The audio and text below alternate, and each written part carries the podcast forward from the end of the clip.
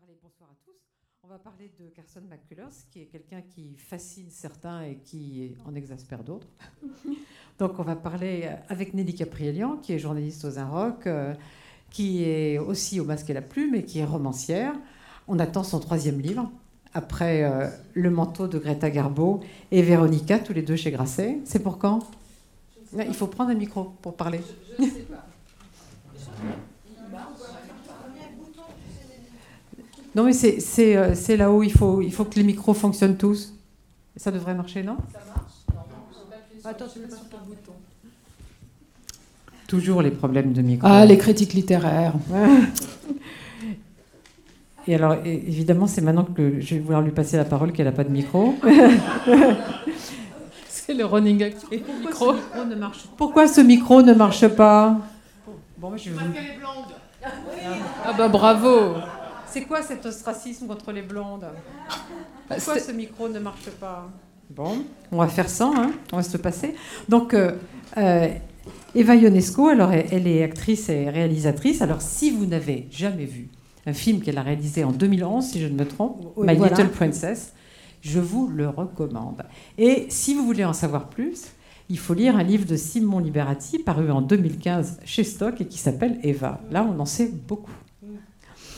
Euh, et, Nathalie Richard, qui est là. Alors Nathalie Richard, vous l'avez vu plein de fois, vous l'avez vu euh, chez Cédric Capi, chez Olivier Assayas, chez Michael Haneke, chez Cédric Kahn, et puis dans un film où elle, avait un personnage qui me plaisait beaucoup, qui était une des amantes de Violette Nozière, Hermine, dans euh, Violette. Hein? Violette le Duc. Le, oh, Violette le Duc, pardon, oui, quelle horreur. il faut dire que j'aime bien les parricides. J'aime bien les parricides, mais quand même, il ne faut pas exagérer. Donc c'était le, Violette le Duc de Martin Provost et euh, elle faisait Hermine qui a été une des maîtresses de, Violette. Alors justement, on va commencer par Nathalie. On va commencer avant de parler de Carson par l'entendre. Donc c'est un texte qui vient de Frankie Adams, qui est euh, son troisième roman. Mm-hmm.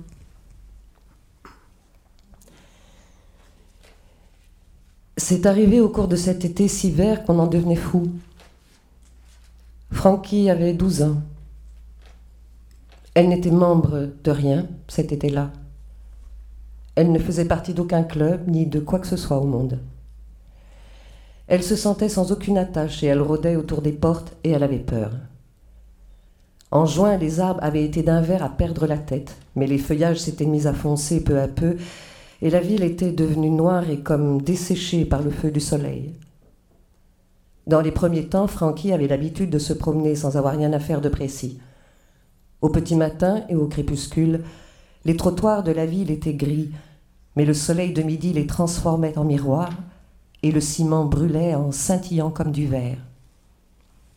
Frankie avait fini par trouver que les trottoirs étaient trop chauds pour la plante de ses pieds, et d'un autre côté, elle commençait à avoir des ennuis. Des ennuis si graves et si personnels qu'elle avait jugé préférable de rester calfeutrée chez elle, et chez elle, il n'y avait que Berenice Sally Brown et John Henry West. Ils restaient assis tous les trois autour de la table de la cuisine, parlant de choses toujours les mêmes, les répétant à l'infini, si bien que pendant ce mois d'août, les mots s'étaient mis à rimer les uns avec les autres en produisant une étrange musique.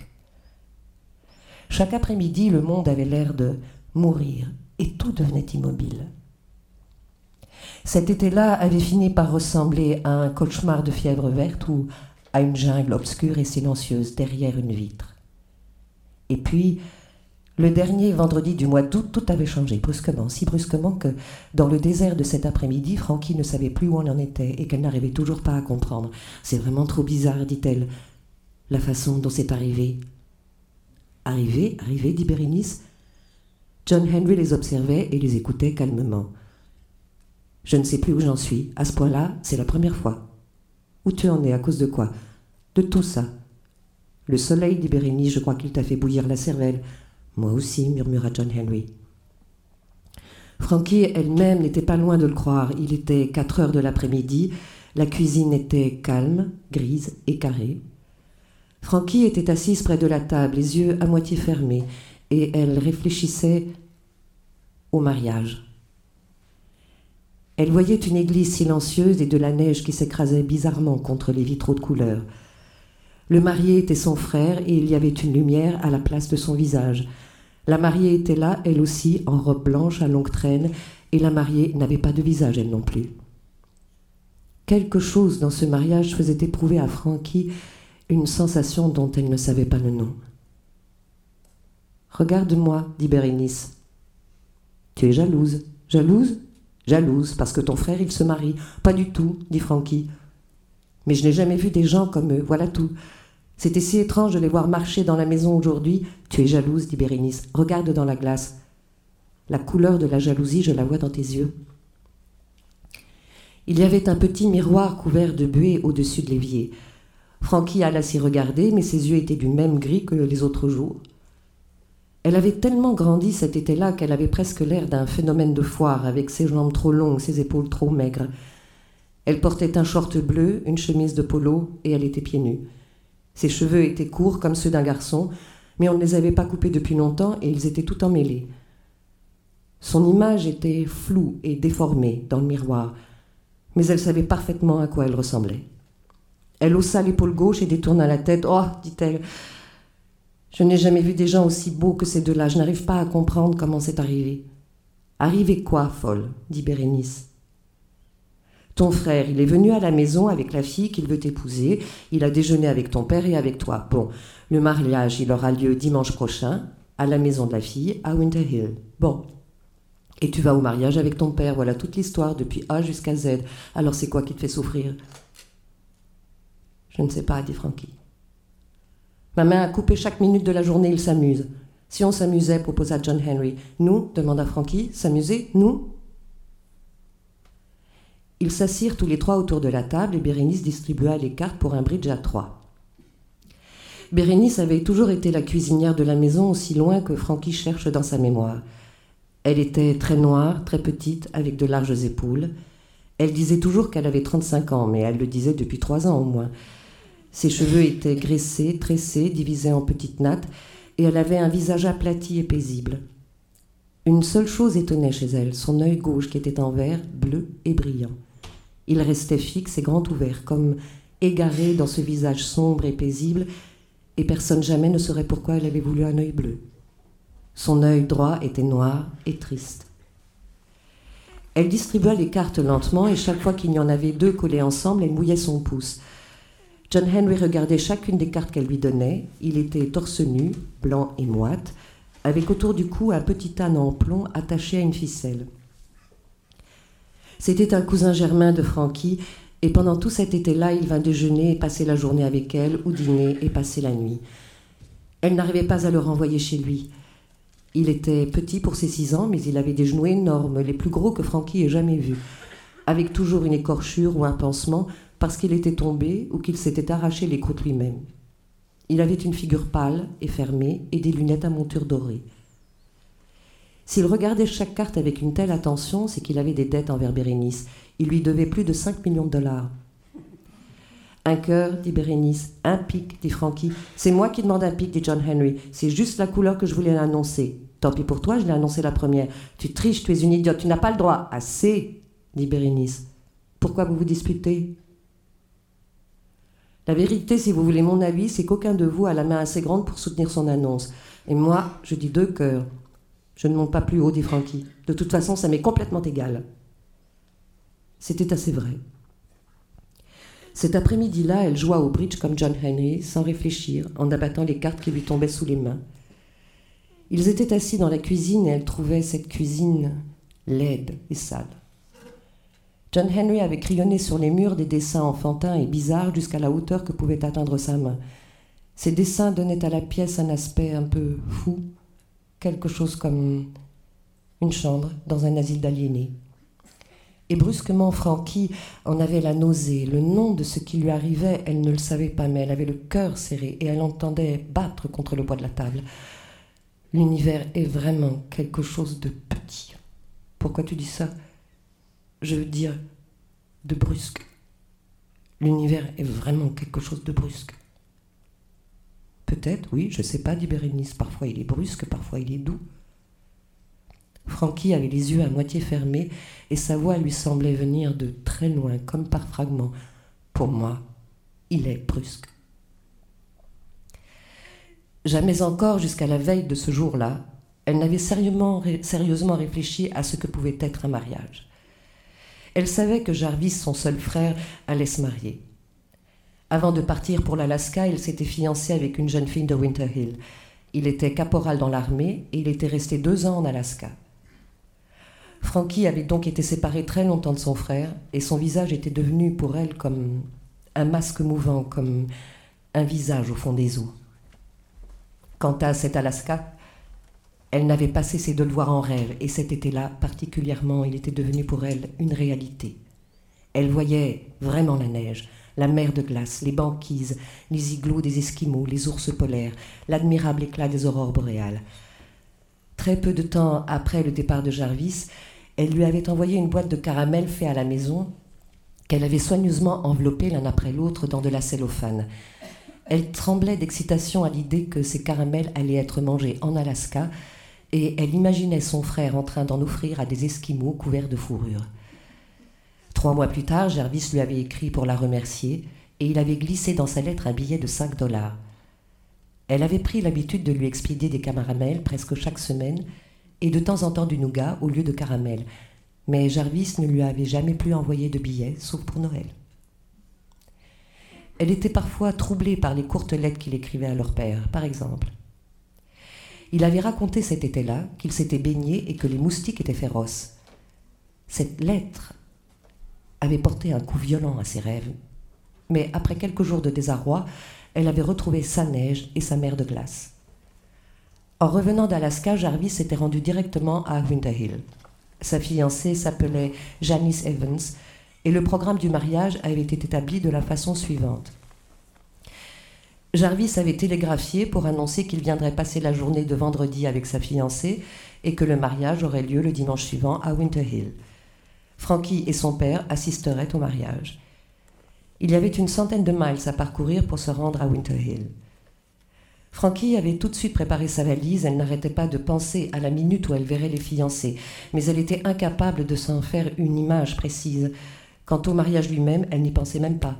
Aussi, la veille de leur visite, elle s'était contentée de dire à Bérénice Je trouve ça curieux qu'on ait envoyé Jarvis en Alaska et qu'il ait trouvé sa fiancée dans un endroit qui s'appelle Winter Hill. Elle avait fermé les yeux en répétant lentement Winter Hill. Ce nom rejoignait ses rêves d'Alaska et le froid de la neige. Je voudrais que demain ne soit pas vendredi mais dimanche. Je voudrais déjà être partie d'ici. Il viendra ce dimanche, avait dit Bérénice. J'en doute. Il y a si longtemps que je veux quitter cette ville. Après le mariage, je voudrais ne pas revenir ici. Je voudrais aller quelque part et que ce soit pour de bon. Je voudrais avoir 100 dollars et pouvoir m'en aller vraiment et ne plus jamais revoir cette ville. Les choses que tu voudrais, ça fait beaucoup, à mon avis. Je, vous je voudrais être n'importe qui excepté moi.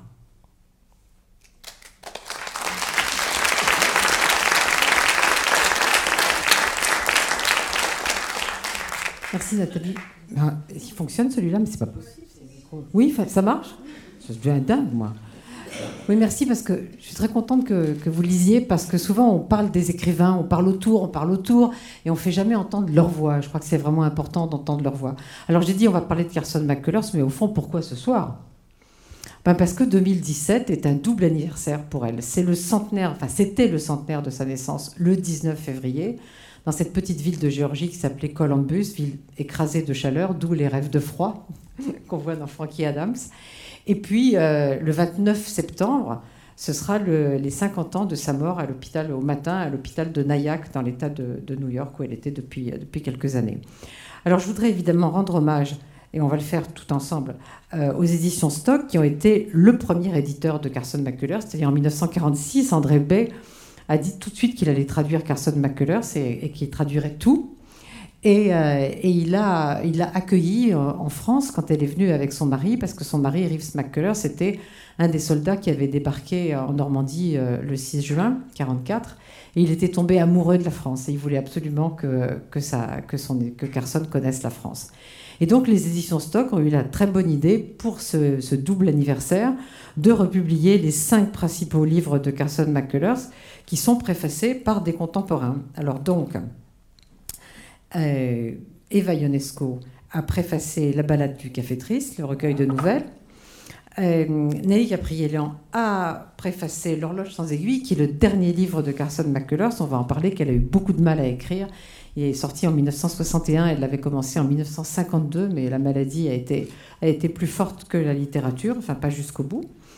Et puis, je voudrais aussi citer les autres préfaciers. Alors, il y, a, Arnaud Catherine qui a préfacé Frankie Adams, dont on vient de lire un, extrait, et qui se trouve être là, mais qui n'a pas voulu nous rejoindre sur scène. On lui en veut beaucoup, mais tant pis et Véronique Ovaldé qui a préfacé Le cœur est un chasseur solitaire, le premier livre de Carson McCullers pour lequel elle a eu un grand succès immédiat à 23 ans euh, en 1940.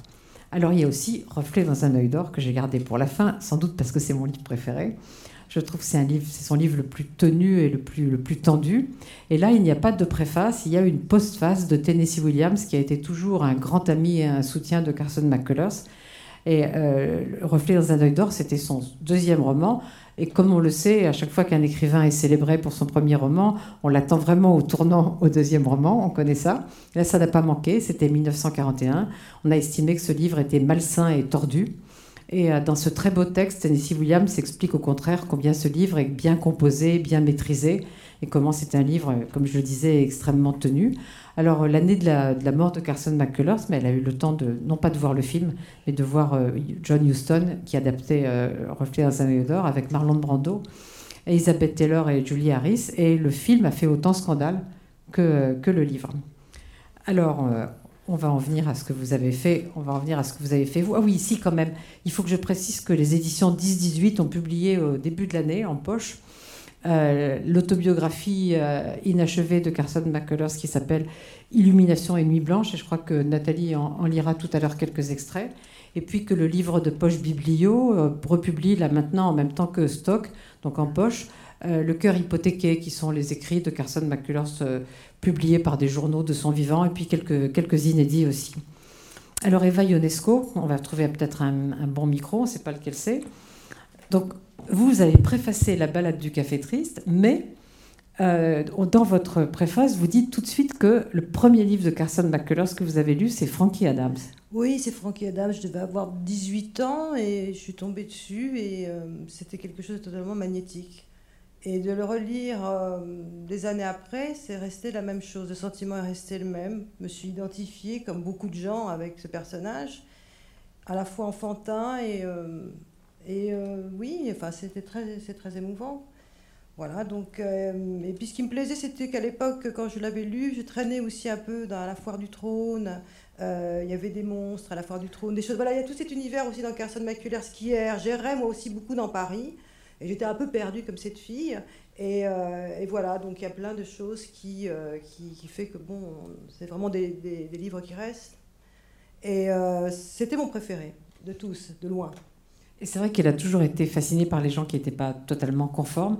Et puis, comme on le voit dans, dans ce qu'a lu euh, Nathalie, Frankie Adams, c'est un peu elle. Et moi, ce qui m'a étonné, c'était euh, en effet la, modernité euh, de, son vêtement, parce que dans, ce, dans, cette petite ville du Sud, toutes ses condisciples portaient des petites robes à fleurs, elle voulait se mettre du vernis à ongles. Et Carson, elle d'abord, elle s'appelait Lula Carson, et elle a décidé de faire tomber Lula, parce que Carson c'était assez indéfini sexuellement, qu'on l'appelle seulement Carson. Et euh, elle portait des shorts, comme, euh, comme l'a dit Nathalie, ou des pantalons, des, des, chemises et, des, des baskets, des baskets, des salopettes, qui étaient évidemment, comme ce sont euh, habillées des adolescentes, beaucoup plus tard qu'à ce moment-là.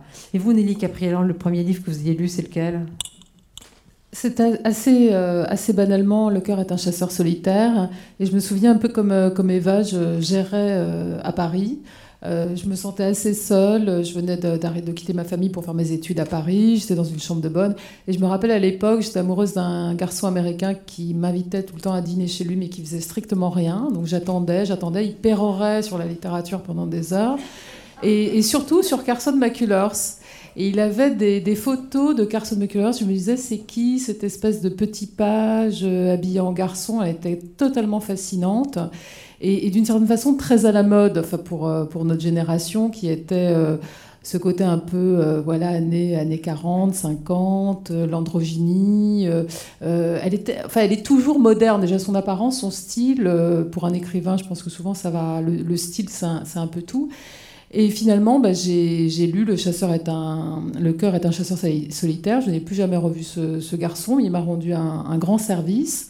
Euh, parce que euh, je me suis sentie tout de suite euh, chez moi à 20 ans dans Le cœur est un chasseur solitaire, avec cette, cette, suite comme ça de personnages assez seuls, qui ne communiquent pas entre eux, qui ne, qui ne parlent qu'à qu'à cet homme qui, qui, qui, les, voilà, qui les voit et à qui ils vont, ils vont parler. Et, j'ai, voilà, je me suis, elle parlait de moi, c'est-à-dire qu'elle parlait d'une jeune française à Paris en, en 86.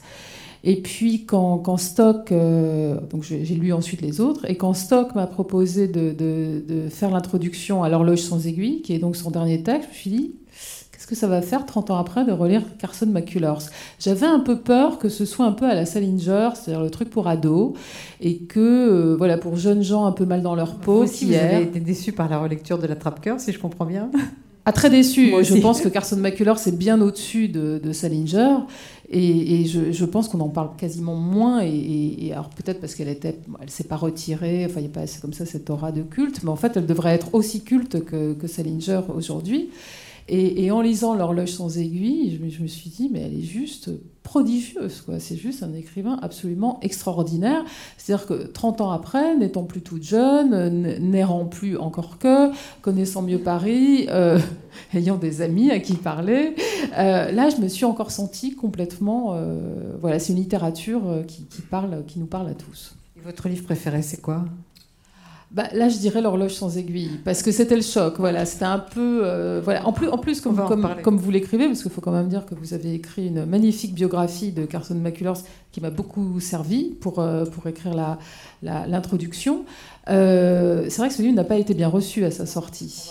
Parler, donc, donc je me disais, roman raté, le dernier livre, enfin roman dit raté par certains. Euh, le, dernier livre, etc. Et on me disait, bon, on va voir, mais en même temps, c'était encore plus excitant.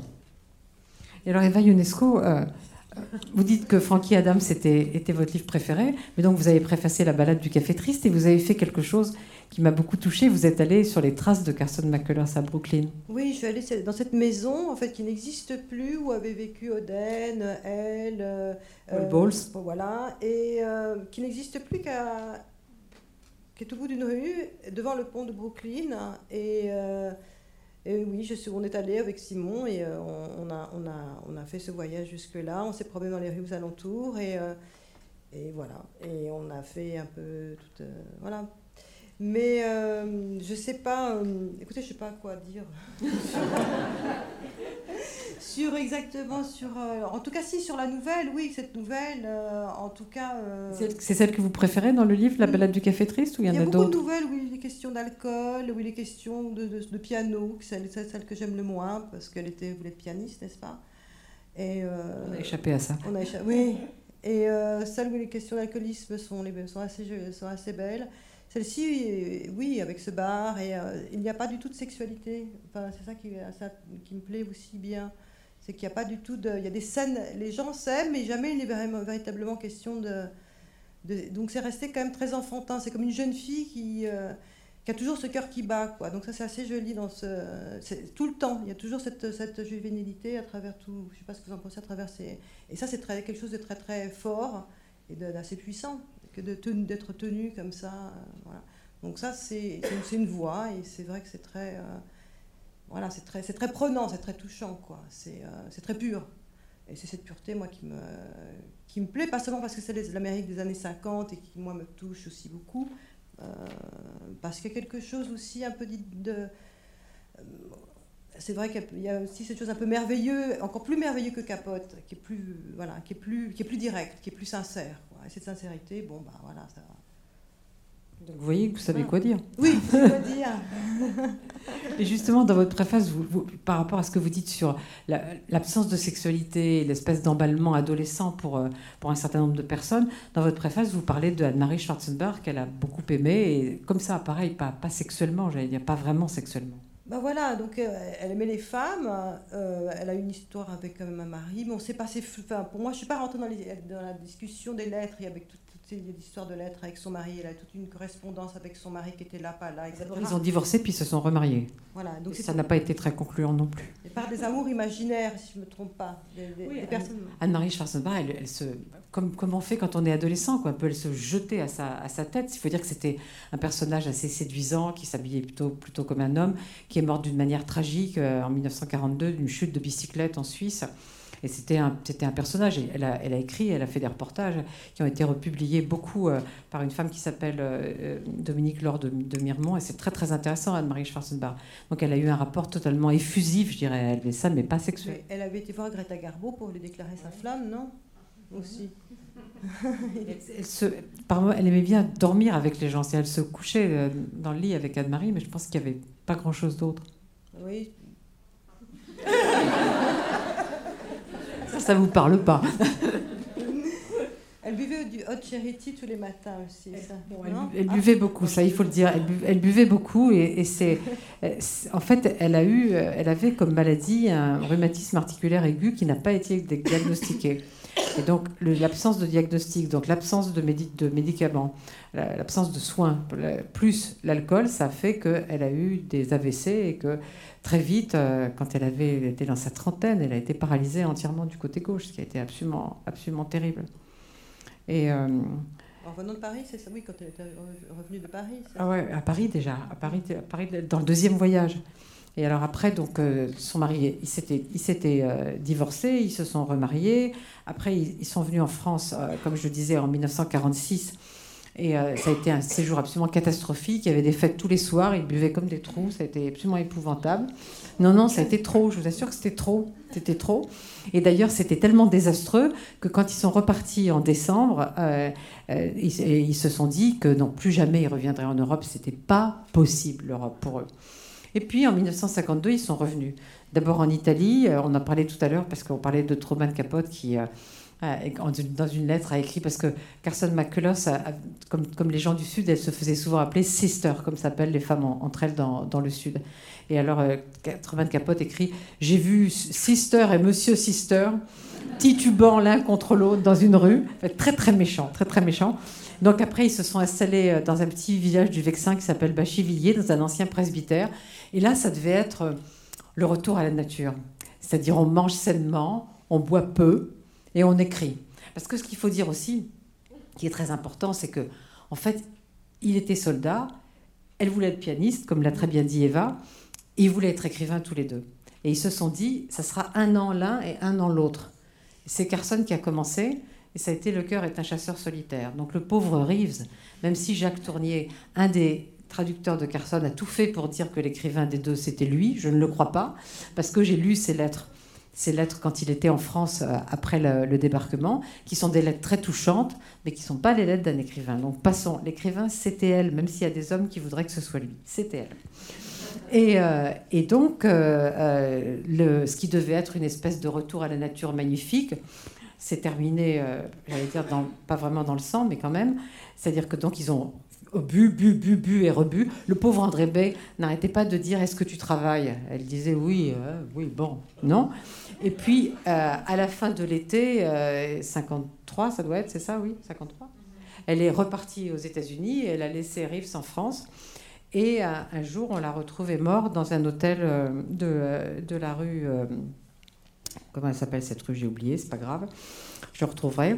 Euh, et en fait, on ne sait pas s'il s'est suicidé ou si c'était. Euh, il était étouffé par son vomi, donc si c'était abus d'alcool avec des médicaments. Ils se sont mariés deux fois, non? Deux fois, oui. On n'a jamais su exactement.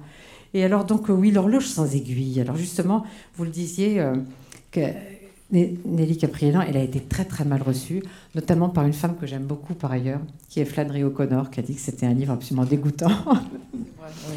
Et donc vous, vous, le réhabilitez, ce livre, vous le défendez, vous le réhabilitez. J'espère. Euh, oui, moi je le, défends complètement parce que je, le trouve euh, passionnant déjà d'une part parce qu'il clôt son œuvre romanesque. Donc je, me disais, mais est-ce qu'elle sent... Euh, c'est toujours intéressant la dernière œuvre d'un écrivain. est-ce qu'il se sent partir? Est-ce qu'il a la comment dire, la sensation de, de, sa mort euh, prochaine, ou est-ce qu'il sait que ça va être son dernier roman, et du coup, qu'est-ce qu'il veut y mettre? Alors tout ça est très un peu à interprétation romantique, mais ça, ça me plaisait, sachant que quand elle l'écrit, il me semble qu'elle est déjà paralysée à moitié suite à une attaque, qu'elle dicte en partie le, le dicte livre. en partie, elle est, elle est, soignée par un médecin magnifique qui s'appelle Mary Mercer, et qui a, tout fait pour qu'elle elle arrive à écrire jusqu'au bout et même essayer d'écrire un peu après l'horloge sans aiguille, puisque de Illumination et Nuit Blanche, il y a des morceaux qui sont, qui sont après. Mais euh, ça a été très, très, très, très difficile. Comme vous le dites dans votre préface, commence en 52, elle finit en 61. il y a des gens qui sont lents, mais là quand même. Oui, parce qu'en plus, elle fait une dépression entre-temps. Elle a perdu beaucoup de gens, donc Reeves euh, meurt, enfin, ou se suicide, enfin, après leur séparation. Euh, sa, sa, mère meurt peu après. Euh, son père est mort euh, quand, enfin, je crois quand elle avait 27 ans. Et il tenait donc à, Columbus, ou dans le sud où, il vivait, euh, une, une, bijouterie horlogerie. Et là, ça a commencé à, voilà, à résonner. Je me suis dit, bon, son père tenait une, une, une horlogerie, il meurt, l'horloge sans aiguille. Elle raconte dans, dans son autobiographie inachevée la première attaque qu'elle a eue où elle elle petit déjeuner avec son père et elle devait à un moment donné lui demander l'heure et là elle commence à avoir trouble et euh, elle voit l'horloge elle voit les chiffres et elle n'arrive plus à voir les aiguilles. Et voilà, ça se brouille comme ça. Et je me suis dit, bon voilà, la mort est liée à, aux horloges, aux aiguilles, aux, euh, voilà. Et en mêlant comme ça l'autobiographie, euh, mais cela dit même sans la lire, enfin, je, crois que j'ai aimé ce texte tout simplement parce qu'il est, virtuose de, maîtrise. Ce qui me fascine toujours chez Carson McCullers, c'est cette façon dont elle a de nous faire pénétrer euh, de la vie d'un personnage à un autre personnage, à un autre personnage. Là, le livre commence euh, sur, euh, le, avec le pharmacien, un personnage de pharmacien assez falot dans une petite ville de, de Milan, qui est une sorte d'alter ego fictif de, de, Columbus, la petite ville où elle a, où elle a grandi. Et euh, il apprend qu'il a euh, une leucémie et qu'il en a plus que pour un an à vivre. Il n'arrive pas à, y croire. On va le suivre un peu, enfin, elle nous, le donne, nous le donne à suivre un peu. On est dans sa vie. Moi, je pensais vraiment, ne sachant rien du livre que ça allait être le personnage principal, on passe à quelqu'un d'autre. Euh, on passe au juge Klein. Ensuite, on passe au petit-fils, alors juge Klein, euh, figure éminente de, de Milan, euh, personnage politique, énorme, tonitruant, buvant, mangeant. Assez vite, on comprend qu'il se suicide peu à peu avec, avec la nourriture et l'alcool. qui lui-même a perdu un fils qui s'est suicidé, le père de son petit-fils auquel on vient bientôt. Euh, parce que, ça on l'apprendra plus tard, il a appartenu au Ku Klux Klan, euh, il est raciste, on est dans le Sud, euh, un des thèmes qui hante l'œuvre de Carson McCullers.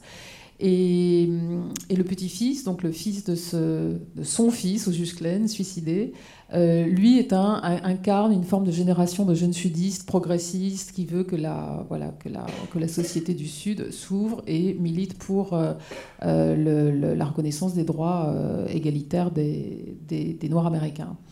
On passe comme ça, ensuite, à une, voilà, et ça tourne, et ça tourne. C'est comme un manège, c'est comme des chevaux de manège qui reviennent, mais plus que des chevaux de manège, chose qui m'a sidérée, c'est quand même la façon dont elle nous donne à suivre la psyché des personnages, et de l'intérieur et de l'extérieur. Et on, comme ça, il y, a plein de mouvements dans, dans, son livre. Et ça, je pense qu'il faut, contrairement à... Mais on, J'aimerais bien connaître ce que, voilà, ce que vous pensez de, de, pourquoi ce livre a été rejeté à sa sortie.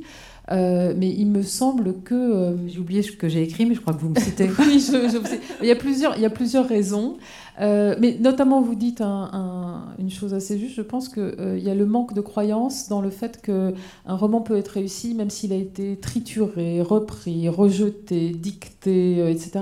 Et je pense que, que pour les, les, lecteurs, ou en tout cas les lecteurs de cette époque, les critiques de cette époque, ça ne pouvait pas être donc totalement une, une œuvre d'elle. En plus, c'était un personnage qui n'était quand même pas aimé de, beaucoup de gens. Ah oui, parce que trop, trop scandaleuse. Quand je dis le film a fait scandale aussi. Euh, bon, si, euh, on parlait tout à l'heure avec, avec Eva Ionesco du fait que Frankie Adams était devenue une pièce. Et ça, ça a été un moment où elle a été célébrée. La pièce, euh, au début des années 50, a eu le prix de la meilleure pièce de la saison, etc., etc. Mais autrement, elle a toujours été vraiment critiquée. Il y avait cette idée, en effet, comme vous dites, que si on a mis presque dix ans à écrire un roman, c'est qu'on n'a pas réussi. C'est impossible de l'avoir réussi. Mais vous parliez de la mort, Et, ce qui est frappant, c'est la première phrase qui est euh, La mort est toujours la même, mais chacun meurt à sa façon. C'est très important dans le livre. Oui, c'est très important. C'est un, texte hanté par la mort. Enfin, c'est même la mort, ce texte. Quoi. Je pense que c'est. Et c'est un texte aussi qui m'intéressait parce qu'il est. Je pense que c'est. Ma théorie, c'est pour ça qu'il a été sans doute mal reçu. C'est un texte qui est complètement extravagant, qui est, euh, qui est presque malade lui-même, qui est plein de presque qui bégait comme s'il cherchait à nous, à nous faire quelque chose. Et au fond, c'est le quelque chose est quasiment dit dès la, première phrase. C'est que la mort est quelque chose d'inéluctable. Et c'est vrai que Carson McCullers l'avait vu à plusieurs reprises dans, sa vie, euh, le visage de, de, sa propre mort. Et, ce qui me frappe, c'est à quel point, euh, à quel point ce texte est radicalement tourné, euh, tourné vers la mort, y compris la mort d'une société. D'ailleurs, la mort de la société sudiste qui est en train de pourrir sur place, de végéter, qui commettra un dernier sacrifice dans, le livre, on ne va pas le raconter. Mais, euh, mais je trouve comme ça une œuvre empreinte de, mort à ce point et qui a autant, paradoxalement, d'énergie, qui est bourré d'énergie, ce livre, euh, j'ai trouvé ça assez, euh, assez extraordinaire. En fait, vous dites très justement que c'est le livre d'elle qui affronte de manière la plus radicale le, racisme, la question raciale aux États-Unis. Oui, là, elle y va. Enfin, vraiment, c'est tout le temps, tout le temps en discussion euh, chez ces personnages. C'est tout le temps, ces personnages sont divisés en deux camps, euh, jusqu'à une forme d'apothéose euh, à, la fin. c'est quelque chose, je pense, qu'elle règle à la fin. Donc ma théorie, c'est qu'elle se sentait fragile. Elle sentait que la mort était pas très loin. Elle sentait déjà qu'une partie de son corps était, paralysée, donc plus ou moins mort.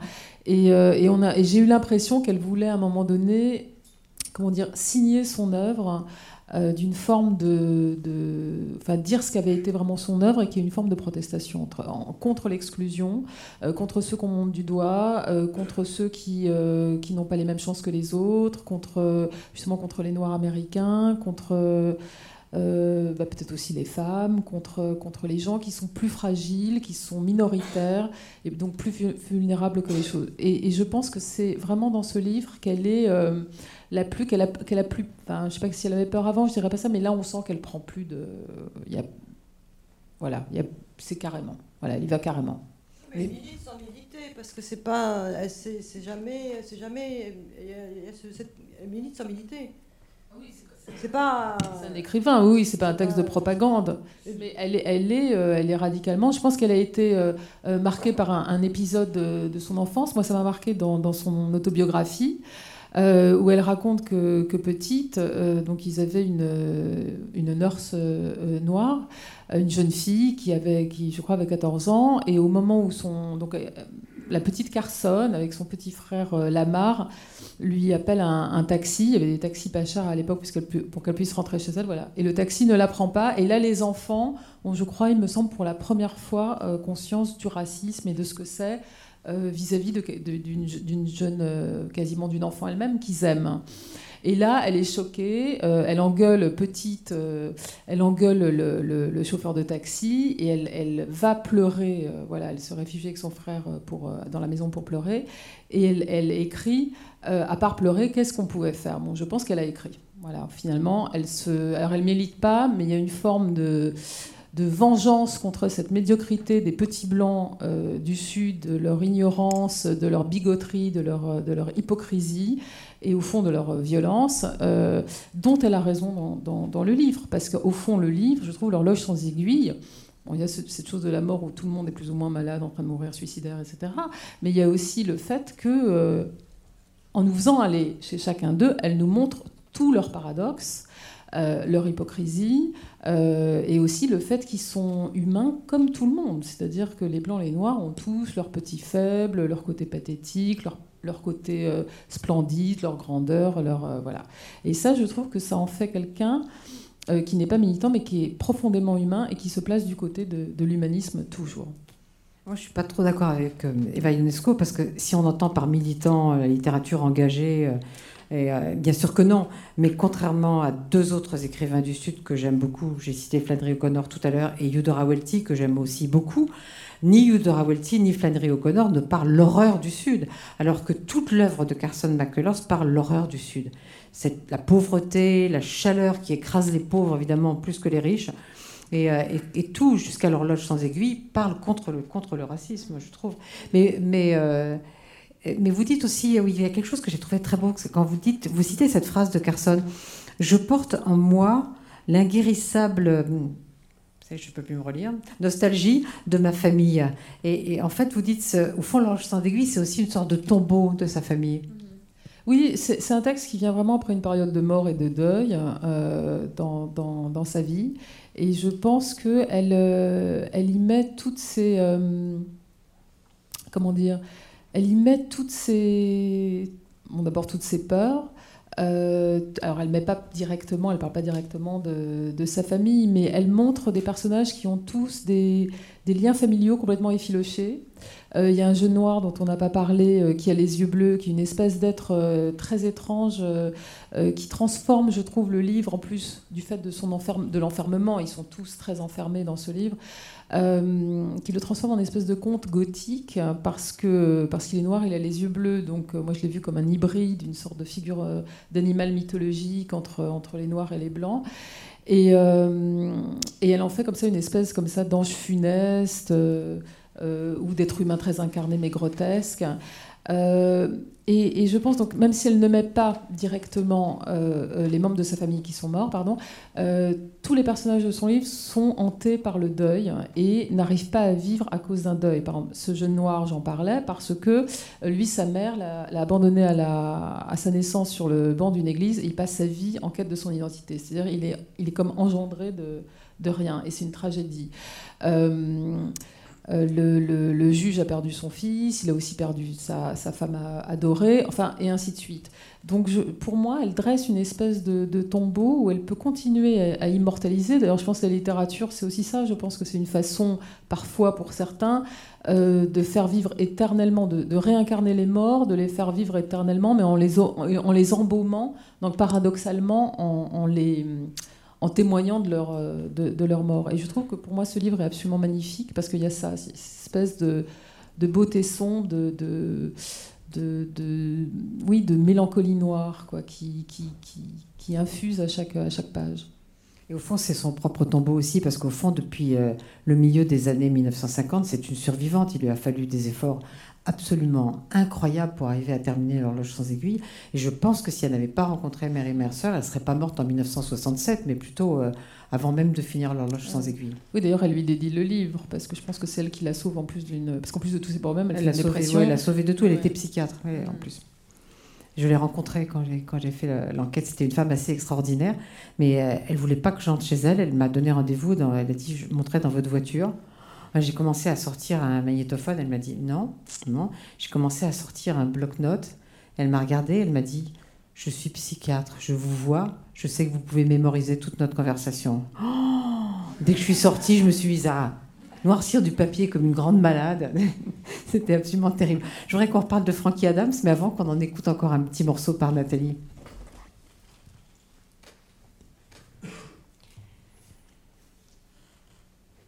C'est cet été-là que Frankie en avait eu assez d'être Frankie. C'était comme une maladie. Elle se haïssait. Elle était devenue quelqu'un qui rôde, qui traîne, qui passe ses journées d'été dans la cuisine à ne rien faire de bon. Toujours sale, toujours en train de manger, toujours triste et misérable. Trop méchante, c'est vrai, pour avoir le droit d'exister, mais criminelle aussi. Le jour où la police apprendrait ce qu'elle avait fait, elle serait traînée devant un tribunal et emprisonnée. Jusque-là, cependant, Frankie n'était pas une criminelle, ni une bonne à rien, ni une bonne à rien. Jusqu'au mois d'avril de cette année-là, et pendant toutes les années de sa vie, elle était comme tout le monde. Elle était inscrite à un club, elle avait de bonnes notes en classe. Le samedi matin, elle allait travailler avec son père, le samedi après-midi, elle allait au cinéma. Elle n'était pas de ces gens qui passent leur temps à se dire qu'ils sont effrayés. Si elle dormait la nuit dans le lit de son père, ce n'est pas qu'elle avait peur du noir, et puis le printemps de cette année-là avait été une saison bizarre et interminable. C'est à ce moment-là que les choses avaient commencé à changer, mais Frankie ne s'en était pas rendu compte tout de suite. Après un hiver gris et monotone, les vents du mois de mars avaient secoué les fenêtres et les nuages étaient comme des lambeaux d'étoffe blanche sur le bleu du ciel. Avril, cette année-là, était arrivé brusquement et silencieusement, et le feuillage des arbres était d'un vert éclatant et sauvage. Les glycines très pâles avaient fleuri dans toute la ville, et les fleurs s'étaient fanées sans bruit. Il y avait quelque chose dans ces fleurs d'avril et dans ces arbres verts qui remplissaient Frankie de tristesse. Elle ne savait pas pourquoi elle était triste. Mais à cause de cette tristesse inconnue, elle avait commencé à penser qu'il fallait qu'elle quitte la ville. Elle lisait dans le journal les nouvelles de la guerre, elle réfléchissait à ce qu'était le monde, et elle avait déjà préparé sa valise pour s'en aller, mais elle ne savait pas où il fallait qu'elle aille. C'est cette année-là que Frankie avait réfléchi à ce qu'était le monde. Elle ne voyait pas. Elle ne le voyait pas comme la map monde de l'école avec ses pays bien séparés et ses couleurs différentes. Elle le voyait comme quelque chose d'immense, de fissuré, de mal ajusté, qui tournait à la vitesse de mille miles à l'heure. Son livre de géographie n'était plus à la page, les pays du monde avaient changé. Frankie lisait dans le journal les nouvelles de la guerre, mais il y avait des quantités de pays étrangers et la guerre se déroulait si rapidement que parfois elle n'y comprenait plus rien. Cet été-là, Patton chassait les Allemands de France, on se battait en Russie et au Japon. Elle essayait de se représenter les soldats, les batailles. Mais il y avait trop de batailles différentes et elle était incapable d'imaginer ensemble tous ces millions et ces millions de soldats. Elle pouvait imaginer un soldat russe tout noir et gelé, avec un fusil gelé dans la neige de Russie, ou des Japonais avec leurs yeux bridés rampant entre des lianes vertes dans une île envahie par la jungle, ou l'Europe et les gens pendus aux arbres, et les navires de guerre sur les océans bleus, les avions quadrimoteurs et les moteurs et les villes en flammes et un soldat avec un casque d'acier qui riait tout seul. Parfois, toutes ces images de la guerre et du monde tournoyaient dans sa tête et elle était prise de vertige. Elle avait prédit longtemps auparavant qu'il suffirait de deux mois pour gagner la guerre. Maintenant, elle ne savait plus. Elle aurait voulu être un garçon et faire la guerre dans les marines, ou piloter un avion et gagner des médailles d'or en récompense de son courage. Mais elle n'avait aucun moyen de participer à cette guerre, et c'est ce qui la rendait triste parfois et angoissée. Elle avait décidé de donner son sang pour la Croix-Rouge. Elle se sentait capable d'en donner un litre par semaine et son sang coulerait dans les veines des Australiens, des combattants de la France libre et des Chinois, coulerait partout dans le monde et ce serait comme si elle était de la même famille que tous ces gens-là. Elle entendait les médecins militaires affirmer qu'ils n'avaient jamais vu un sang aussi rouge et aussi puissant que celui de Frankie Adams. Elle se voyait déjà des années après la guerre rencontrant les soldats à qui on avait donné son sang et il lui disait que c'était grâce à elle qu'ils étaient en vie, et il ne l'appelait pas Frankie, il l'appelait Adams. Mais ce projet de donner son sang n'avait pas pu se réaliser. La Croix-Rouge avait refusé. Frankie était trop jeune. Elle en avait voulu à mort à la Croix-Rouge et s'était sentie complètement abandonnée. La guerre, le monde, tout était trop rapide et trop immense et trop étrange. Et si elle pensait au monde un peu trop longtemps, elle se sentait effrayée non pas effrayée à cause des Allemands ou des bombes ou des Japonais, effrayée parce qu'on avait refusé de la faire participer à cette guerre et que le monde lui paraissait sans aucun rapport avec elle-même. Aussi s'était-elle dit qu'il fallait quitter la ville et s'en aller très loin. Car le printemps cette année-là était trop doux et trop paresseux. Les après-midi n'en finissaient pas de fleurir et de s'éteindre, et cette douceur trop verte la mettait mal à l'aise. La ville commençait à la faire souffrir. Aucun événement, si triste soit-il ou si affreux, n'avait réussi jusque-là à faire pleurer Frankie, mais pendant cette saison-là, il y avait sans arrêt des choses qui lui donnaient envie de pleurer. Il lui arrivait parfois de descendre dans la cour très tôt le matin et de regarder le ciel d'aurore. Elle avait alors l'impression qu'une question jaillissait de son cœur, mais que le ciel refusait d'y répondre. Des choses auxquelles elle n'avait jamais fait attention et commençaient à la faire souffrir les lumières des maisons qu'elle observait du trottoir à la nuit tombée, une voix inconnue dans une allée. Elle regardait fixement les lumières, elle écoutait la voix et quelque chose se raidissait en elle et elle attendait. Mais les lumières finissaient par s'éteindre, la voix par se taire, et elle avait beau continuer d'attendre, il ne se passait rien.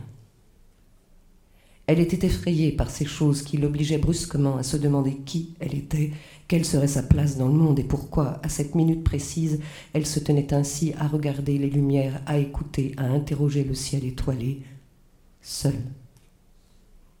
Elle était effrayée et elle sentait sur sa poitrine un poids terrible qui l'étouffait. Un soir de ce mois d'avril, au moment où elle allait se coucher avec son père, il l'avait regardée et avait dit brusquement Qu'est-ce que c'est que cette grande godiche de 12 ans avec ses jambes de sauterelle qui veut encore dormir avec son vieux papa? Elle était donc devenue trop grande pour dormir avec son père. Elle était allée dormir dans sa chambre du premier étage, seule. Elle en avait gardé une sorte de rancune vis-à-vis de son père et il n'échangeait plus que des regards obliques. Elle n'avait plus supporté de rester à la maison. Elle avait alors commencé de se promener en ville, mais tout ce qu'elle voyait ou entendait avait quelque chose d'inachevé, elle sentait toujours ce poids terrible sur sa poitrine. Elle s'obligeait en toute hâte à faire quelque chose, mais ce n'était jamais ce qu'il fallait. Elle téléphonait à sa meilleure amie, Evelyn Owen, qui possédait une tenue de football et un châle espagnol. Pendant que l'une mettait la tenue de football, l'autre se drapait dans le châle espagnol, et elles allaient ensemble dans un uniprix. Mais ce n'était jamais ce que désirait Frankie. D'autres fois, lorsque que s'éteignaient les doux crépuscules de ce printemps-là, que montait un parfum aigre et doux de poussière et de fleurs mélangées, que les fenêtres des maisons s'allumaient dans le soir et que des voix appelaient longuement parce que le dîner était prêt, au moment précis où les hirondelles, après s'être rassemblées, tournoyaient au-dessus de la ville et s'éloignaient vers leur demeure, laissant un ciel immense et vide, oui, lorsque mouraient les lents crépuscules de ce printemps-là et que Francky avait arpenté tous les trottoirs de la ville, une tristesse violente lui déchirait les nerfs et son cœur se serrait si brusquement qu'il était sur le point de s'arrêter. C'est parce qu'elle ne parvenait pas à se délivrer de ce poids qui l'étouffait qu'elle s'obligeait en toute hâte à faire quelque chose. Elle rentrait chez elle, se renversait le seau à charbon sur la tête comme un chapeau de vieille folle et marchait autour de la table de la cuisine. Elle faisait absolument tout ce qui lui passait par la tête, mais quoi qu'elle fasse, elle se trompait toujours et ce n'était jamais ce qu'il fallait. Alors, après avoir fait toutes ces choses absurdes et inutiles, elle se plantait sur le seuil de la porte et disait Je voudrais pouvoir faire sauter toute la ville. C'est alors que les ennuis avaient commencé.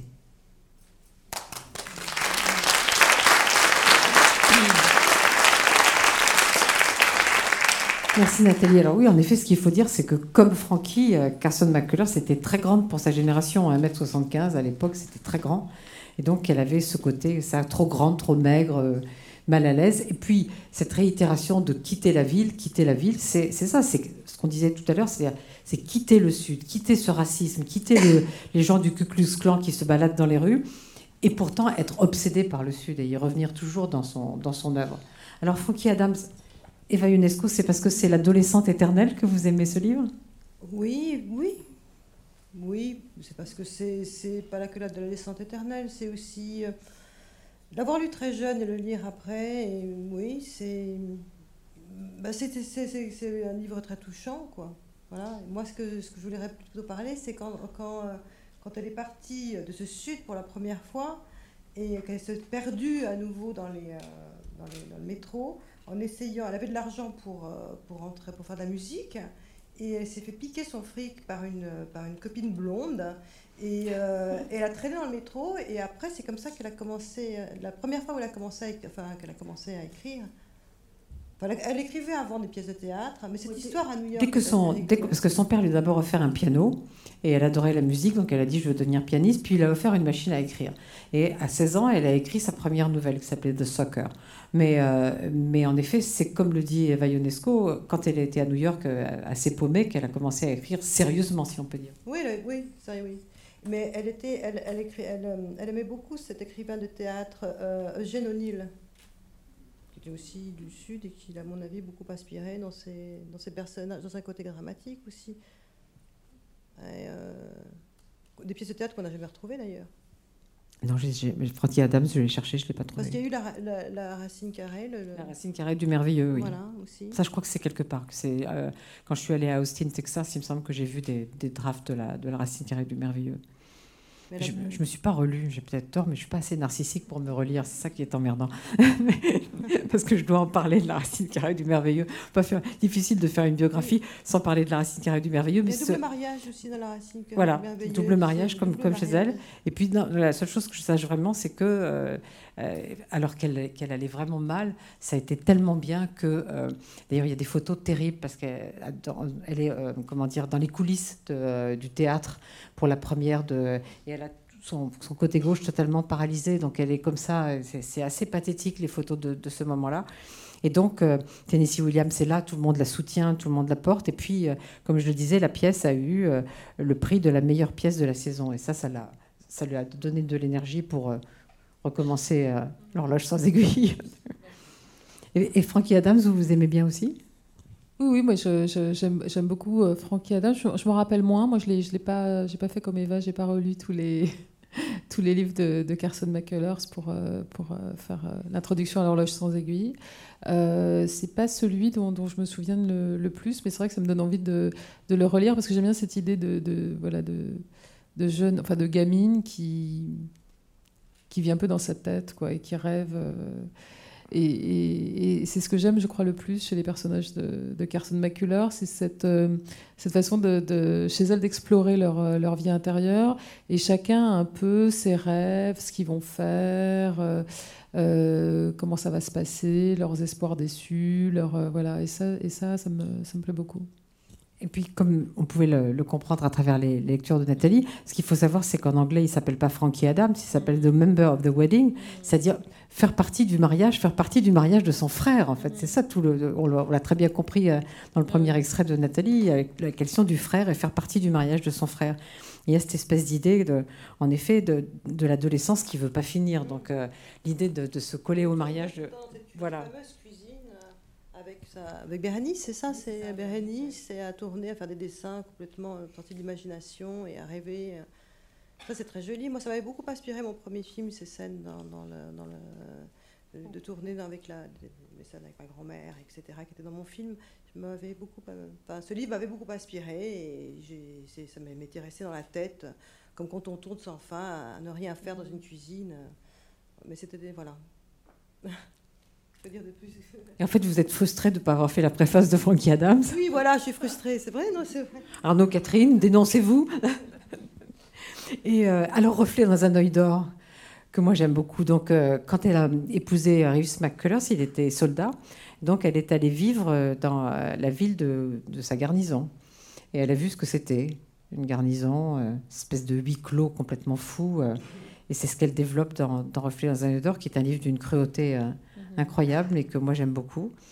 Euh, pas seulement parce qu'il a fait scandale, mais parce que je le trouve vraiment. Pourquoi, il a fait scandale d'après vous bah Parce qu'il y avait toute cette histoire d'homosexualité. On était en 41, homosexualité chez les soldats en plus. Oh là là Mais, mais c'est pas aussi à ce moment-là, avec ce livre, qu'elle reçoit des menaces. Alors c'était pas du, du Clan elle, elle, si, elle, bien sûr. D'accord. C'est la balade du café triste. La balade du café triste. Sa maison brûle. C'était le, le, livre préféré de son père, je crois, la balade du café triste. Mais moi, qui quand j'avais lu Reflet dans un œil d'or, j'avais le sentiment, mais peut-être que je me trompe complètement, qu'elle n'avait pas écrit Enfin, que, que Reeves était, était, pour quelque chose dedans. Ah ben ça recommence. Hein. Ah.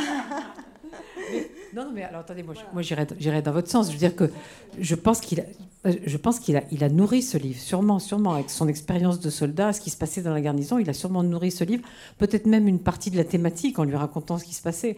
Mais je crois vraiment, pour l'avoir lu, lui, Reeves, qu'il n'avait pas, il avait pas le style, qu'il n'avait pas la grâce, c'était elle qui l'avait. Mmh, et puis à un moment donné, il n'a pas écrit de livre.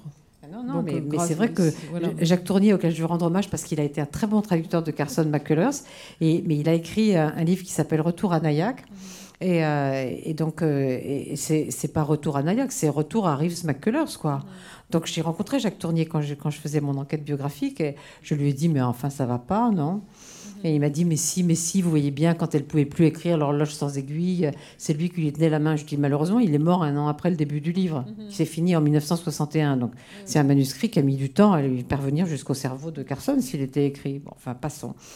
Mais moi, cette idée que ce soit toujours l'autre, ça me, ça m'agace un peu. Surtout pour les femmes, c'est souvent, euh, surtout à cette époque-là, quoi. Ce serait Mais souvent le, ça dit, Eva Ionesco a raison. Je pense que c'est le livre le plus inspiré par Reeves, par son, euh, par son, euh, et, par son expérience, par, et même dans Frankie Adams, tout ce qu'elle dit sur, sur les militaires, c'est aussi inspiré par, inspiré par Reeves.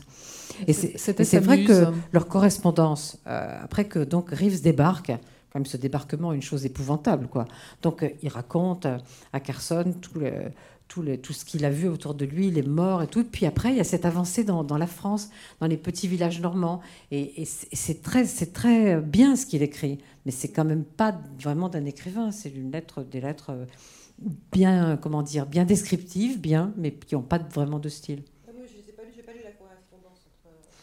Je crois qu'elle n'a pas été publiée. Je ne sais pas si elle a été publiée. En tout cas, moi, je l'ai lue parce qu'elle est, elle est, elle est,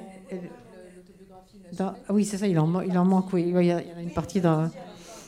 Alors justement, je ne sais pas ce que, comme je déteste préparer, on sait, on n'a pas préparé, et donc euh, parce que sinon on s'ennuie. Euh, je ne sais pas ce que Nathalie veut lire de bah, d'illumination et, nuit blanche. Je vais lui donner la euh, parole. Avant, je voudrais quand même rendre hommage à cette Mary Mercer que que je trouve une femme assez extraordinaire. Et donc, Carson McCullers s'est entré dans la Library of America. Vous savez, la Library of America, c'est une sorte de pléiade américaine, mais réservée aux auteurs américains. Certains sont entrés dedans de leur vivant, Eudora Welty, Philippe Roth, mais c'est très rare. Et Carson McCullers s'est entré juste après le 11 septembre. Donc drôle de moment pour aller faire la fête et, célébrer Carson, mais on y allait quand même. Et à ma grande surprise, à, la fin de ma conférence en anglais pour laquelle j'avais une trouille bleue, j'ai vu arriver Mary Mercer, qui était devenue une très vieille dame. Je l'avais rencontrée en 94, elle était déjà pas jeune. Et je lui ai dit, oh, mais ça me fait tellement plaisir de vous voir, vous êtes là, je suis vraiment touchée. Et elle m'a dit, ah, mais je n'aurais jamais manqué euh, un événement autour de Carson pour rien au monde. Et puis j'ai lu votre biographie en anglais, j'aime beaucoup l'hommage que vous m'avez rendu. Et puis de toute façon, moi en voiture York, je viens toutes les semaines à New York. Elle avait, je sais pas, genre 90. Hein. Je pense qu'elle est morte maintenant. Je ne me suis pas renseignée parce que j'aime pas savoir quand les gens sont morts, mais sans doute les dates font qu'elle a dû mourir. Illumination et nuit blanche, c'est quoi alors? Mais c'est le, c'est le, tout début, en fait, de, de, ce qu'elle a donc, euh, donc dicté, parce qu'elle était enfin, donc, paralysée, la fois, et puis même elle a été, euh, on lui a amputé une, jambe, non? Enfin, bon, tout ça. Donc vraiment, là, elle pouvait même... Elle a tout eu, elle a eu un cancer aussi. Pour, faire, pour, agrémenter la chose, elle a eu un cancer. Donc c'est toute une réflexion sur euh, l'écriture, ce que lui faisait l'écriture et la nécessité de l'écriture. Donc c'est un, rêve qui s'épanouit, note sur l'écriture. J'avais 4 ans environ et un jour que je me promenais avec ma nurse, nous sommes passés devant un couvent. Pour une fois, les portes en étaient ouvertes. Je regardais fasciné les enfants qui mangeaient des cornets de glace ou bien jouaient à la balançoire.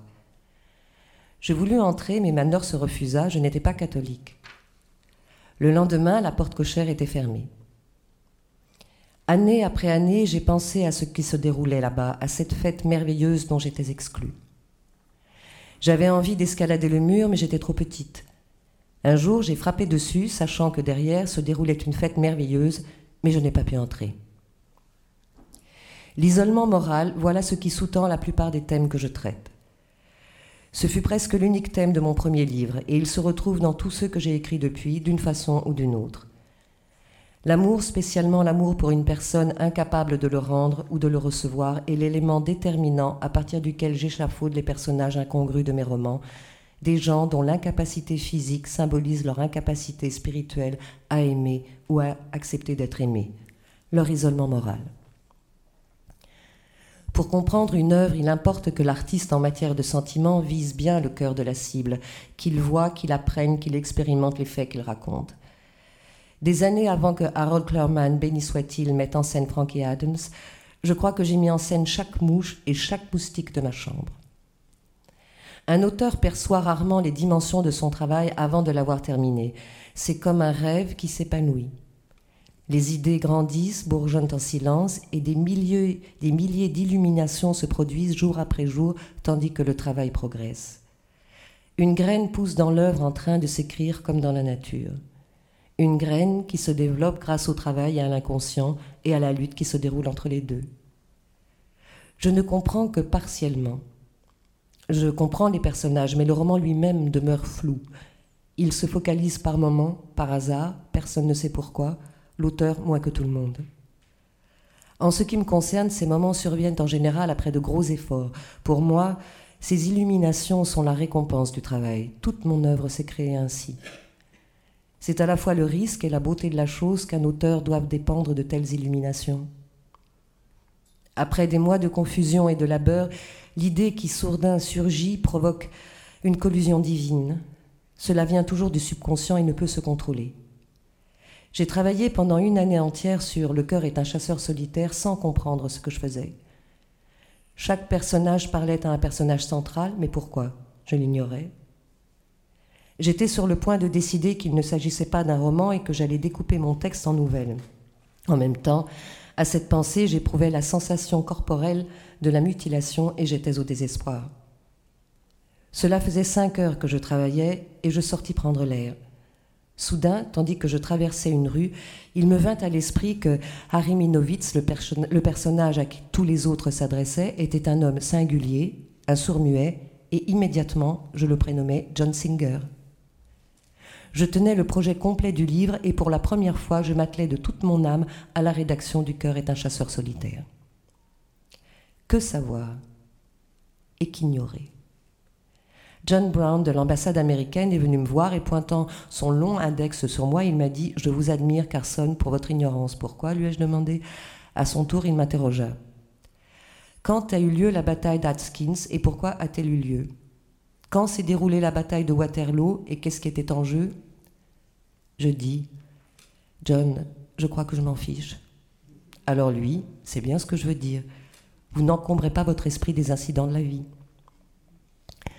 Alors que j'avais presque fini Le cœur est un chasseur solitaire, mon mari me signala qu'un congrès de sourds-muets se tenait dans une ville proche, et il pensait que je voudrais m'y rendre pour les observer. Je lui dis que c'était la dernière chose qui put me tenter, parce que je me faisais une idée des sourds-muets et que je ne tenais pas à la remettre en cause. Je suppose que telle fut l'attitude de James Joyce, vivant à l'étranger, et décidant de ne jamais revenir dans son pays, sentant que Dublin était fixé en lui à jamais, ce qui est bien le cas. Le capital principal d'un écrivain est l'intuition, une abondance de faits la brime. Un écrivain a besoin de savoir énormément de choses, mais il y a tant qu'il n'a pas besoin de savoir. Il a besoin de connaître ce qui a trait à l'homme, et même si ce n'est pas sain, comme on dit. Chaque jour, je lis le Daily News, le quotidien new-yorkais, très sérieusement. C'est intéressant de connaître le nom de la rue qu'habitait l'amant poignardé, ainsi que les circonstances du meurtre, que le New York Times ne rapporte jamais. Dans le cas du meurtre non élucidé de Staten Island, il est intéressant de savoir que le médecin et sa femme, quand ils furent poignardés, portaient une chemise de nuit à la mormone qui descend à mi-mollet. Ce jour d'été torride où Lizzie Borden a tué son père, elle a avalé un bouillon de mouton à son petit déjeuner. Les détails suscitent toujours plus d'idées que les généralités. Savoir que le Christ a été transpercé au côté gauche est plus émouvant et plus évocateur que de savoir simplement qu'il a été transpercé. Quand j'ai écrit la version scénique de Frankie Adams, j'étais paralysée dans un état physique vraiment pitoyable. Mais dès que j'eus terminé le manuscrit, j'écrivis à un de mes amis que c'est merveilleux d'être écrivain, je n'ai jamais été aussi heureuse. Lorsque le travail n'avance pas bien, aucune vie n'est plus misérable que celle d'un écrivain. Mais quand ça marche, quand l'illumination révèle l'œuvre dans toute sa netteté, si bien qu'elle coule limpide, aucune joie n'est comparable à celle qu'on éprouve. Pourquoi écrit-on? C'est vraiment sur le plan financier l'occupation la moins bien rémunérée du monde. Mon conseiller juridique a calculé ce que m'a rapporté Frankie Adams, le roman, et ça se monte pour les cinq années de travail qu'il m'a demandé à 28 cents par jour. L'ironie de la chose, c'est que la pièce, elle, a rapporté tant d'argent que j'ai dû en donner 85% au fisc, ce que je suis heureuse de faire, du moins y suis-je bien obligée. La réalité, c'est qu'on écrit probablement en fonction d'un besoin subconscient de communiquer, de s'exprimer. L'écriture est une occupation aléatoire, onirique. L'inconscient submerge l'intellect, l'esprit pensant se trouve sous la domination de l'imagination. Pourtant, écrire n'est pas une tâche totalement amorphe et non intellectuelle. Quelques-uns des meilleurs romans et récits sont aussi précis qu'un numéro de téléphone, mais peu de prosateurs parviennent à ce résultat, tant il faut de raffinement dans la passion et la poésie. Je n'aime pas le mot prose, il est trop prosaïque. Une bonne prose devrait être illuminée de poésie, la prose devrait ressembler à la poésie, la poésie avoir autant de sens que la prose.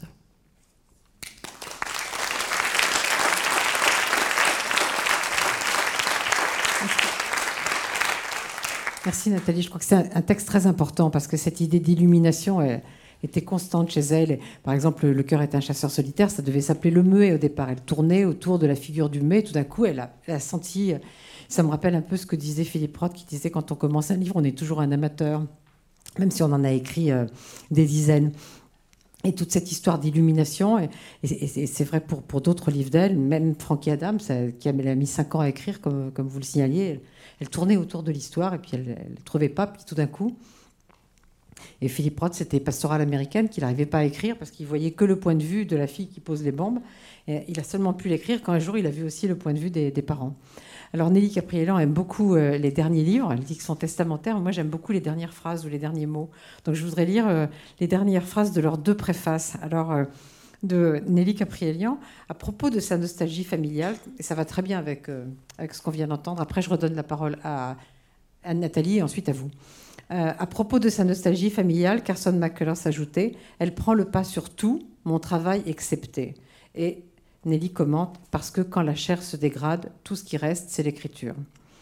Quant à euh, Eva Ionesco, qui s'est donc baladée à, Brooklyn, qui ensuite revient dans, New York, euh, et, elle termine, elle est, au Waldorf, je crois, c'est ça. Hein.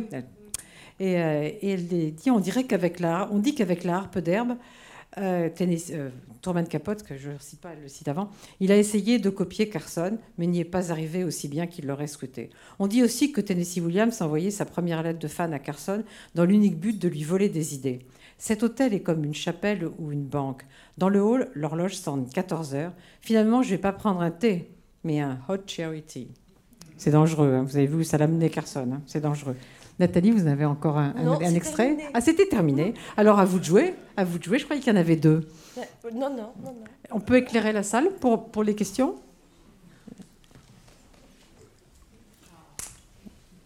Ah, ça y est, ça vient. je crois qu'il y a des micros qui se promènent, non? Oui. Enfin, si, il y a des problèmes de micro, mais pas. Il y en a un qui marche. Euh.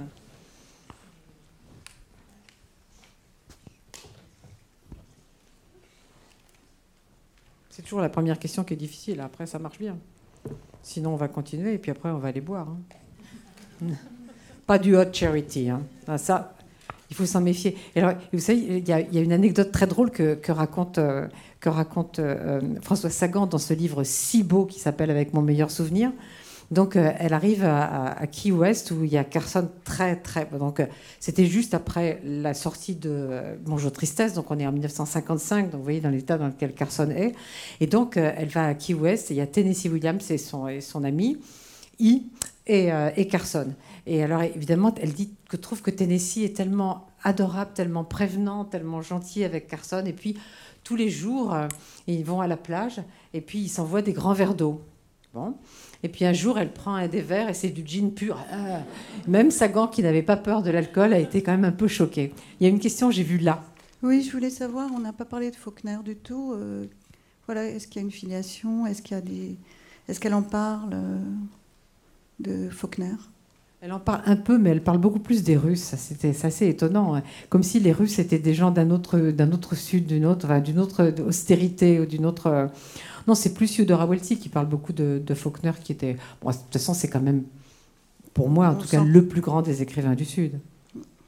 On sent quand même un peu l'ombre de Faulkner quand on lit euh, McCullers, le Sud, l'esprit du Sud, et puis même dans son écriture, je pense. Euh, enfin, ça me semblait un peu évident. Euh, l'ombre de Faulkner sur la littérature de Carson McCullers Pour moi, plus dans les thématiques que dans le style. Je ne sais pas ce que vous en pensez, Nelly. Je ne sais pas crois que c'est celui-là. Non, c'est l'autre. Je sais plus. Non, oui, en fait, je vois, je, vois ce que vous voulez dire. C'est-à-dire, il y a aussi cette espèce tout le temps de, d'impression de suffocation, de, d'asphyxie. Enfin, je sais pas, oui, de, chaleur, de lourdeur, d'intensité des rapports, de parfois même de, quelque chose, pas de perversité, mais quelque chose d'un peu euh, qui peut être perturbant. Enfin, oui, je, je, vois ce que vous voulez dire. je pourrais pas le vraiment. Euh, ils répondent de façon quasiment scientifique, mais. Euh, mais, je dirais un petit peu avec le refoulé. Mais cela dit, chez, Tennessee Williams aussi, quoi. Je, crois qu'il y a, a peut-être Truman Capote qui, qui s'en échappe un peu, mais, mais je crois que, je sais pas, le, Sud les, les marque de cette façon. Mais pour moi, chez Faulkner, il y a plus une, comment dire, une, plongée dans le Sud, une observation du Sud, mais il n'y a pas le rejet qu'il y a chez, chez Carson. oui, oui. Je crois que ce que voulait dire Eva Ionesco, c'était surtout que l'œuvre de Carson est plus autobiographique. Que celle que Faulkner, par oui, c'est plus autobiographique. Elle est plus la jeune fille qui est dans Frankie Adams. Elle s'identifie plus à ces personnages. C'est plus, c'est plus sensible en tout cas. c'est plus, plus, clair, non Il me semble. Oui, dans, dans, dans, dans la, la, le truc que j'ai préfacé aussi. Dans les nouvelles, oui. Mais euh, dans l'horloge sans aiguille, on est assez loin de Faulkner quand même. Mm. Mais même si je ne partage pas la négativité euh, sur ce livre, qui est, comme l'a dit Nelly, un livre quand même assez extraordinaire, on, sent quand même la difficulté à, écrire. C'est. Moi, je la trouve quand même virtuose. Enfin, pardon de le livre sur lequel je fais l'introduction. Ah, mais, si ça m'a quand même, je trouve qu'il y a une, une technique. Et c'est vrai d'ailleurs que, que, si on a envie d'écrire, euh, bon, juste si on est lecteur, il faut lire euh, Illumination, il faut lire Illumination et Nuit Blanche. Et si on a envie d'écrire, il faut absolument le lire parce que je trouve que j'ai rarement lu un livre qui parlait aussi bien de ce que c'est que d'écrire finalement et aussi simplement, c'est-à-dire qu'elle aborde sa vie et l'écriture, c'est toujours les deux sont toujours très imbriqués. Et quand elle parle de ces illuminations, c'est vrai qu'il y a, je pense que l'écriture marche comme ça, que, les écrivains en parlent assez peu, euh, et qu'elle finalement voilà, quoi, elle, en parle de façon très très belle et très juste. Mais ce qui est assez terrible, c'est qu'elle n'ait pas pu continuer cette, cette, autobiographie qui est vraiment magnifique. Hein. C'est vraiment, c'est en 10-18, je vous le dis, je vous le redis. Et euh, c'est pas cher et c'est très beau. Ah oui, c'est, magnifique. Là, vraiment, moi, j'étais subjuguée par ce texte. Est-ce qu'il y a une autre question Est-ce qu'il y a quelqu'un qui n'aime pas du tout Carson McCullers? Ici Il faut le dire, c'est le moment. Ou qui a trouvé un livre malsain et tordu, comme reflet dans un œil d'or. Ça peut se discuter. Oui? Est-ce que quelqu'un peut passer le micro au monsieur au deuxième rang? Merci. Oui, je ne suis pas un lecteur de, cette, de cet auteur. Mais Il à travers... hein mais bien sûr. Et à travers les textes que vous avez remarquablement bien lus, il y a quelque chose qui m'a frappé et que j'aime énormément dans la littérature en général. Vous avez parlé de musique et j'ai cru comprendre qu'elle était pianiste. Et il y a, dans les, particulièrement dans l'avant-dernier texte que vous avez, euh, lu, une véritable magie, euh, une atmosphère extrêmement forte. Ça, je pense que c'est vraiment le signe d'un écrivain. Euh, celui ou celle qui n'a pas ça, il faut qu'il fasse autre chose. Et j'ai pensé, alors ça n'a rien à voir, mais quand vous avez dit qu'elle aimait les Russes, euh, j'ai pensé à ce livre merveilleux de Nabokov qui est Ada ou l'ardeur, qui est une suite finalement d'impressions très très très forte. Alors c'est une simple association d'esprit, je ne vais pas la justifier intellectuellement, mais c'est ce qui m'est venu euh, naturellement à l'esprit. Voilà. Vous avez vraiment raison. Et encore, euh, je trouve que la musicalité de son style perd un peu à la traduction. C'est moins terrible que chez Eudora Welty, qui avait un langage tellement poétique qu'il est très difficile à. Même si elle a eu de très très bons traducteurs, qui étaient Michel Gresset et Armand Imi, Eudora Welty, il y a plus de déperditions encore en, français. Mais Carson McCullers, il y en a aussi un peu ce qui est intéressant, pardon, juste, c'est comment elle écrivait, c'est-à-dire, euh, euh, elle, prenait, elle, travaillait très peu par écrit. Euh, ses textes à l'avance, c'est-à-dire, je pense qu'elle faisait pas le plan, de plan tout ça, sauf pour le premier et le dernier, sauf pour le, cœur est un chasseur solitaire. Et, et l'horloge sans aiguille, elle raconte que notamment pour l'horloge sans aiguille, donc, elle a eu comme ça plein d'illuminations parce qu'elle s'appuyait sur, sur ses notes et, et, son plan et qu'elle avait des, elle a eu des centaines et des rafales d'illuminations. C'est génial, on l'envie. Je sens que Nelly Capriello est en recherche d'une illumination pour son troisième roman. Je vais faire des plans. il faut, non, il ne faut pas faire de plans. Il faut pas faire de plans, mais il faut lire Carson McCullers. C'est hop, l'illumination arrive.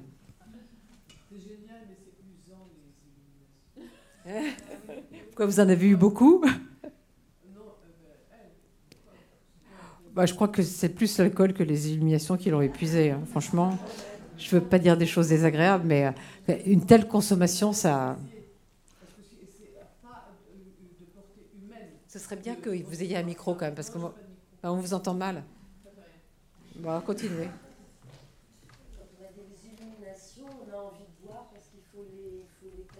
En général, elle buvait avant les illuminations. Et quand, et quand, quand elle était, quand elle était, quand elle était à Yado, quand elle était à Yado, qui est une, comment, comment on peut appeler ça, une, une résidence d'écrivain, une, résidence d'écrivain, elle partait le matin avec sa, son thermos plein de, de thé, mais c'était, comme le dit Eva Ionesco, du hot charity. Elle.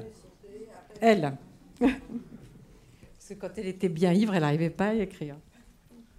Elle le dit très bien quand elle est à Yado. Quand elle est à Yado, elle dit aujourd'hui, ça n'a pas marché.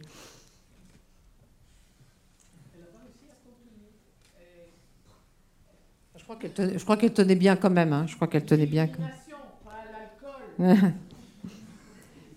L'illumination, elle venait au bout de beaucoup de jours, donc il y avait eu beaucoup d'alcool avant.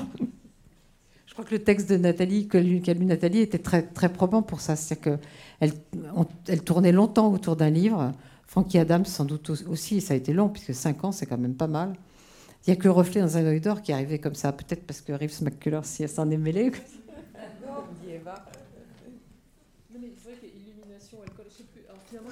qui marchait. je ne sais pas, je prends les deux. Euh, euh, moi, quand même, ce qui m'a frappé en, lisant, euh, en lisant pour la première fois Illumination et Nuit Blanche, c'est quand même à quel point sa vie, enfin la vie des écrivains américains de cette époque, c'était c'était ultra intense, ultra violent, ultra glamour en même temps. Enfin, cette façon qu'elle avait de. Enfin, il y a, l'alcool, il y a. Euh, elle rencontre tout le monde. Enfin, elle, euh, elle est amie avec Tennessee Williams. Euh, quand elle vit dans cette maison à Brooklyn, elle, elle, est même, elle devient même très amie avec Gypsy Rose Lee, qui est une sorte de reine du, du burlesque assez assez, euh, j'ose pas dire, j'ose pas dire culte, enfin assez culte. Euh, euh, voilà, il y, y, a cette aura aussi chez Carson McCullers, je trouve, qui est le, drame, la tragédie, la maladie. C'est pas juste elle a pas un rhume, c'est une rafale de, de, problèmes. Elle est à moitié paralysée, même à moitié paralysée. Elle, se, elle va chez John Huston en, en Irlande. Là, elle est vraiment dans son un voyage incroyable. Un voyage incroyable. Elle est au bord de mourir. Voilà, il y a aussi cette aura, je trouve. Alors, s'il n'y avait pas les livres derrière, on, s'en ficherait un peu, mais, mais je trouve que c'est. On se demandait d'ailleurs, euh, avant de, d'entrer sur scène ce soir s'il n'y avait pas un biopic et pourquoi elle n'intéressait pas Hollywood. Enfin, c'est bizarre. Je pense évidemment qu'il vaut mieux la lire plutôt que, d'aller voir un, biopic. Mais, mais, je trouve qu'elle a, elle, est elle-même profondément romanesque. Oui, mais malgré, malgré la, le, la Library of America, euh, quand j'ai vu son exécuteur euh, littéraire qui s'appelait Floria Lasky, elle m'a sauté dans les bras. Enfin, une Française. Il faut que ce soit une Française pour s'intéresser à Carson McCullers, parce qu'il y avait une seule biographie de Virginia Spencer Carr qui avait eu. évidemment, j'ai été obligée de m'en servir parce qu'elle avait pu voir des gens que moi je pouvais plus voir, mais ils étaient tous morts. Et notamment, elle avait vu Paul Bowles, qui lui avait très bien parlé de, Carson. Mais elle avait cette, ce qui pour moi est souvent un handicap des, biographies dites à l'américaine. C'est-à-dire, il manque pas un bouton de bottine euh, au guêtre, mais euh, on prend jamais une hypothèse sur, sur telle ou telle chose. Et puis surtout, ce qui me choquait beaucoup, c'est qu'elle accordait la même importance à des gens qui avaient été des amis de Carson, comme Tennessee Williams, qui l'avaient soutenu toute leur vie, et des gens qui l'avaient trouvée odieuse à une soirée où elle avait trop bu. Je trouvais que c'était un peu excessif de, de ne pas hiérarchiser. Alors, vous qui avez, euh, au fond, euh, travaillé sur Carson pendant des années, euh, avez vécu avec son travail, avec, avec elle, en fait, pendant des années, qu'est-ce que. À la fin, vous êtes, vous êtes approché de quoi chez elle? Qu'est-ce que vous avez découvert? Qu'est-ce qui vous a. Une volonté incroyable. Une volonté. Ce que vous disiez dans, dans la fin de votre truc, c'est une volonté pour l'écriture, une espèce de euh, rien, ne pouvait la, rien ne pouvait la détruire, même pas les excès, même pas la maladie. Il y avait la volonté absolue d'écrire, comme vous le dites très bien dans, dans la préface. Et c'est vrai qu'au début, c'était très étonnant parce que euh, j'avais bien aimé, comme vous, Le cœur est un chasseur solitaire, qui était le premier livre que j'avais lu. Puis j'avais lu Reflet dans un œil d'or, que j'avais beaucoup aimé. Mais j'étais pas très sûre d'avoir envie de m'intéresser à Carson McCullers. Je m'étais intéressée à Marguerite Yourcenar, qui était tout le contraire, une femme complètement en contrôle, etc. Et c'est une femme que j'aimais beaucoup. C'est l'occasion de lui rendre hommage ce soir avant qu'on se qui s'appelle Marie Susini qui était une très belle romancière, un peu trop ignorée, et une Corse. Et Marie euh, Susini, pour elle, c'était une petite sœur d'un autre Sud.